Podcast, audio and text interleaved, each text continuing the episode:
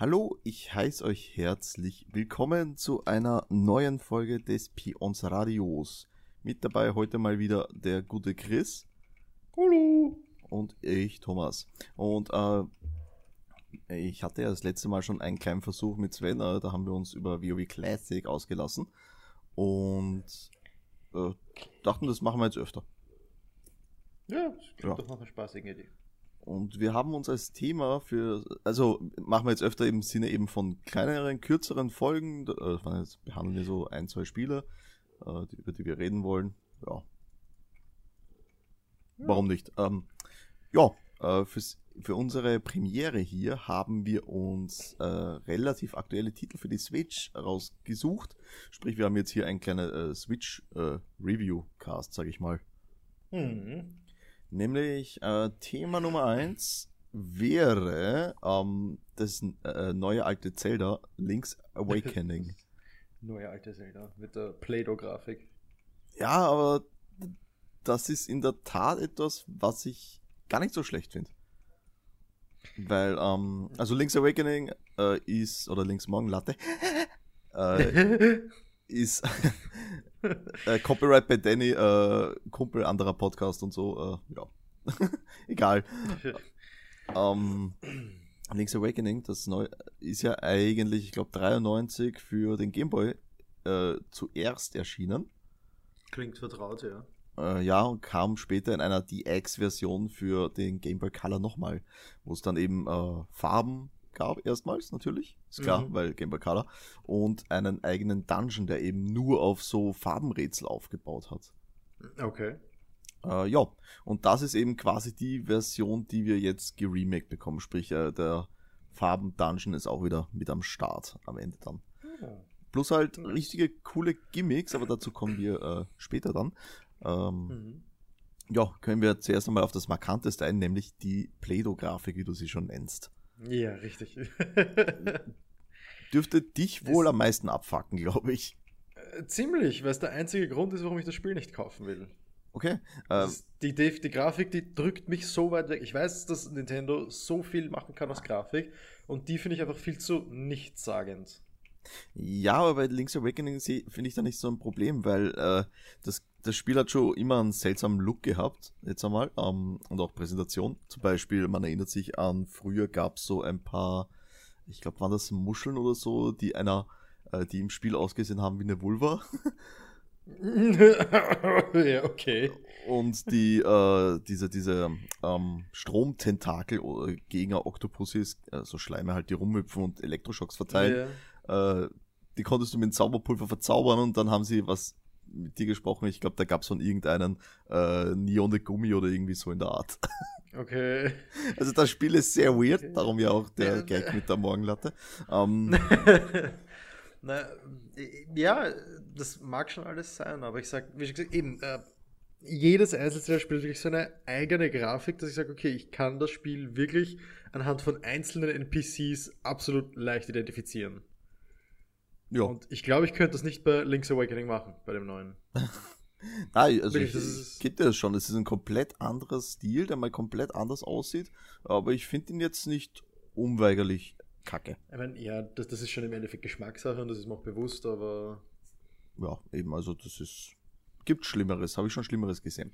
Ähm, das stimmt schon, ja. Link's Awakening, das, ähm, wie bereits erwähnt, ursprünglich auf den Gameboy und der Gameboy hatte äh, damals vier Buttons und ein Steuerkreuz. Also ihr könnt euch denken, äh, Zelda typisch mit einem Haufen Items, äh, dass das Handling da etwas nicht so komfortabel war, sage ich mal. Für die, die es nicht wissen, Steuerkreuz A, B, Start und Select.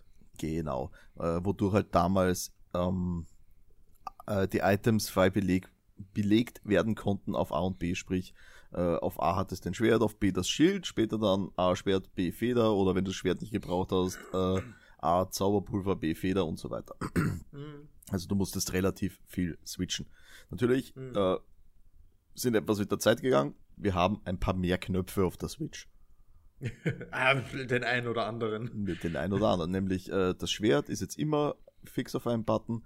Äh, das Schild ist immer zu verwenden. Die, äh, die Boots, glaube ich, auch. Die habe ich noch gar nicht freigespielt, muss ich jetzt ehrlich dazu sagen. Ich spiele sie mhm. nämlich noch immer.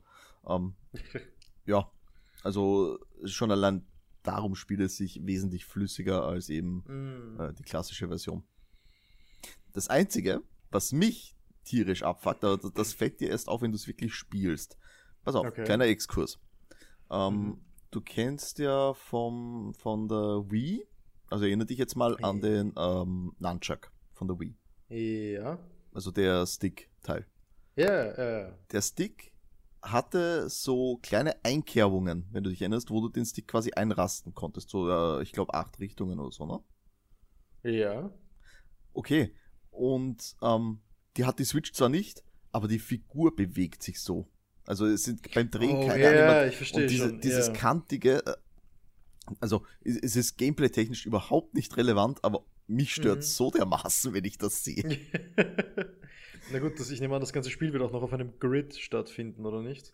Nehme ich mal stark an, dass das so äh, Ja, also aufgebaut ist. insofern wird's Also du hast, so wie du es früher hattest, ähm, eben in Link's Awakening und auch zum Beispiel in Link to the Past, ähm, dass Mhm. du diese, diese bewegenden Bildteile, also du gehst in den äh, Bereich, wird geladen, Bild scrollt weiter, ne? so wie es das halt Mhm. kennst von den alten Teilen. Das Ja. gibt's nicht, ne? das läuft jetzt alles schön flüssig, äh, flüssiger Übergang überall, also Hm. da gibt's keine Probleme.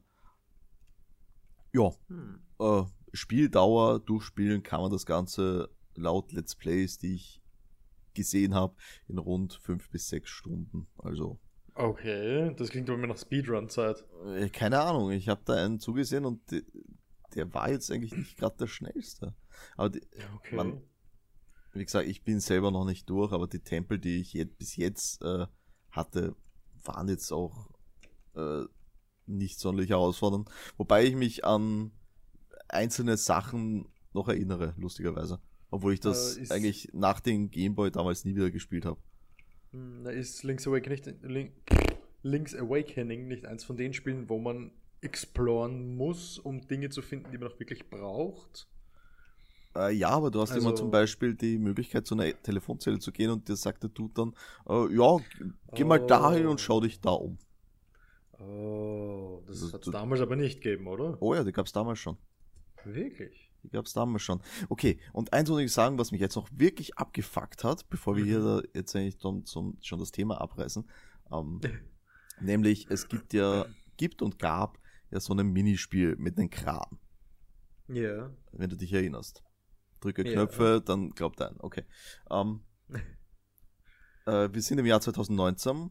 Wir haben Physik in Spielen und dieser Ja. Scheißkran. Ey. Ähm, also später, wenn du die relevanten Sachen rausgefischt hast, wie die Yoshi-Puppe und äh, Mhm. so Deko-Zeug, kannst du dann relativ gemütlich, sag ich mal, Rubine farmen in, mit dem Ding. Okay. Ähm, wenn dir halt der Rubin dann nicht, während der Kran sich zurück zur Ausgangsposition bewegt, äh, durch die Rausfallen Physik einfach rausfliegt, was er früher nicht gemacht hat. Ja, ziemlich geil, ja. ja, klingt nach Spaß. Da- Das war, das, und vor allem, das hatte ich dann dreimal hintereinander und denkst so, ey, Alter, was ist denn da los? Warum funktioniert der Dreck nicht? Ne? Ja, mega, also Wobei man bei sowas denkt, vielleicht ist es sogar Absicht. vielleicht, ja, damit man Dass sich zu oder so. leicht ist. Ja, genau, ja. Naja, weil der, der scheiß Bogen halt so um die 900 Rupees kostet, ne? Mhm. Ja.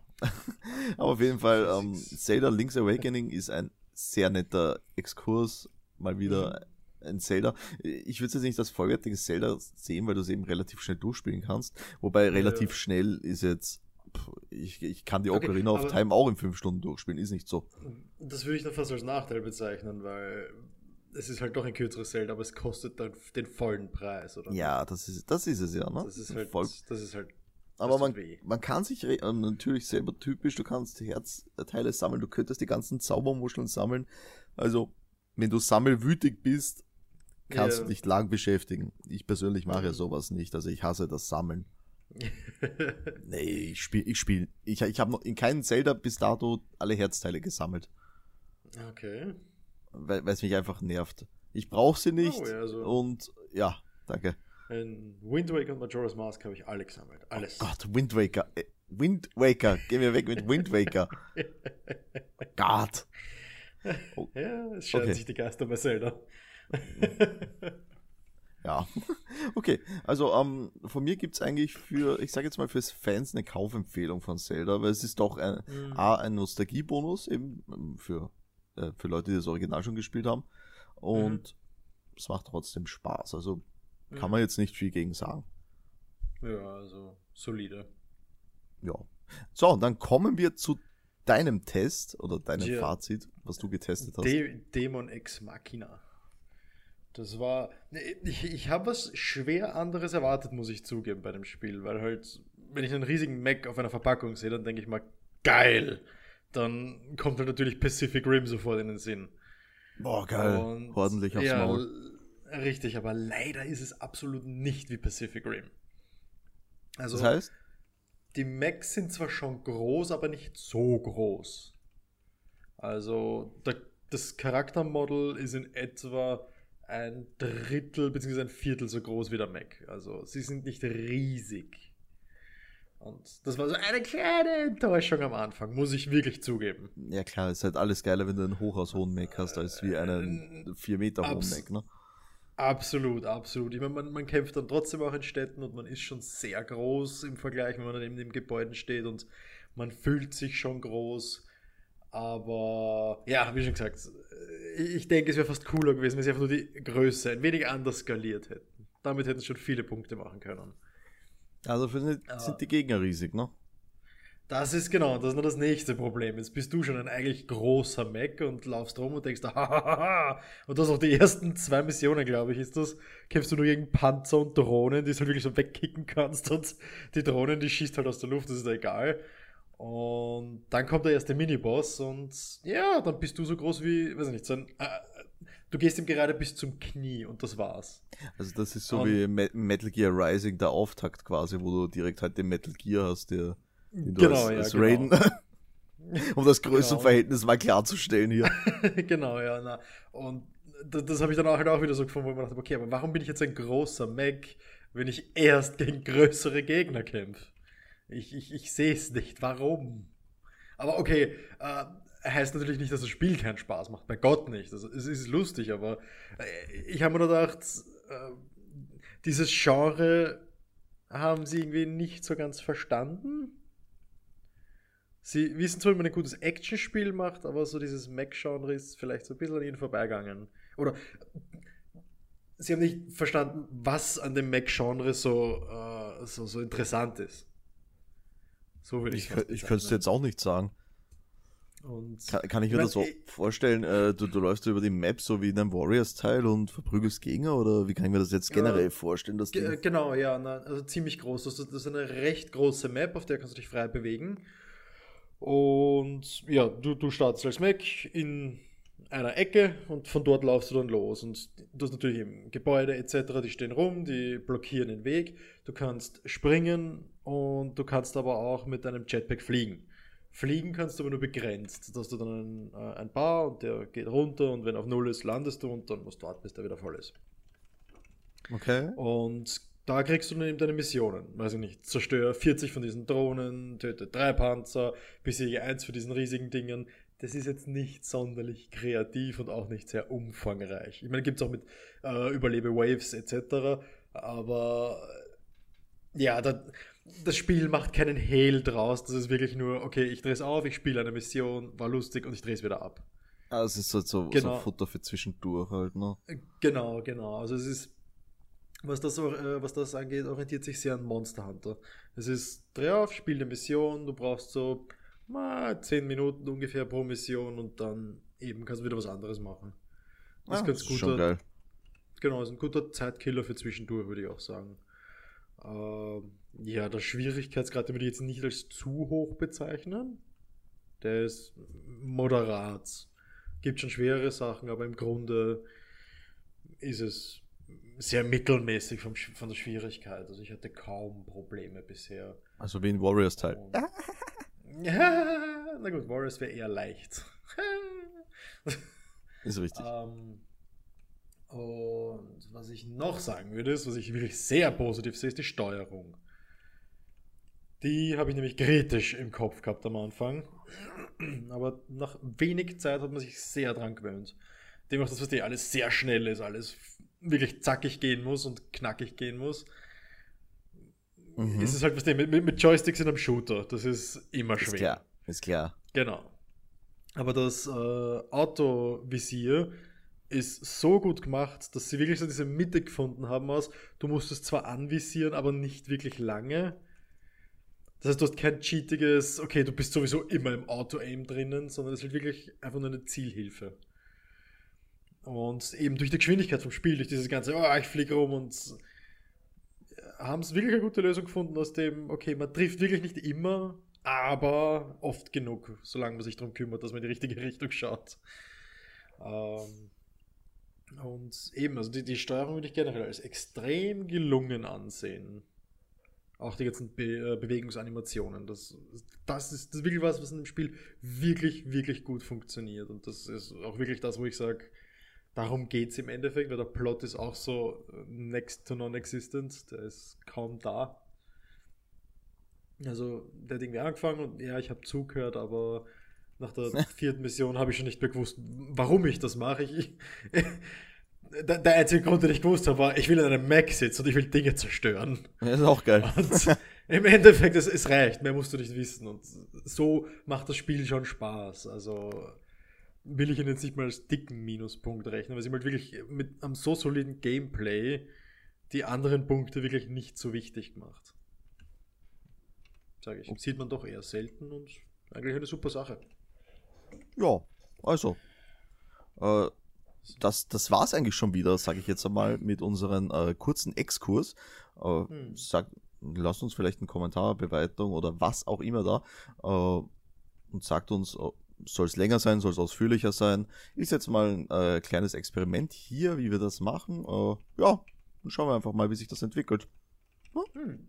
Ansonsten äh, natürlich danke fürs Zuhören und wir mhm. hören uns bei, oder sehen uns beim nächsten Mal wieder. Bye bye. Tschüss.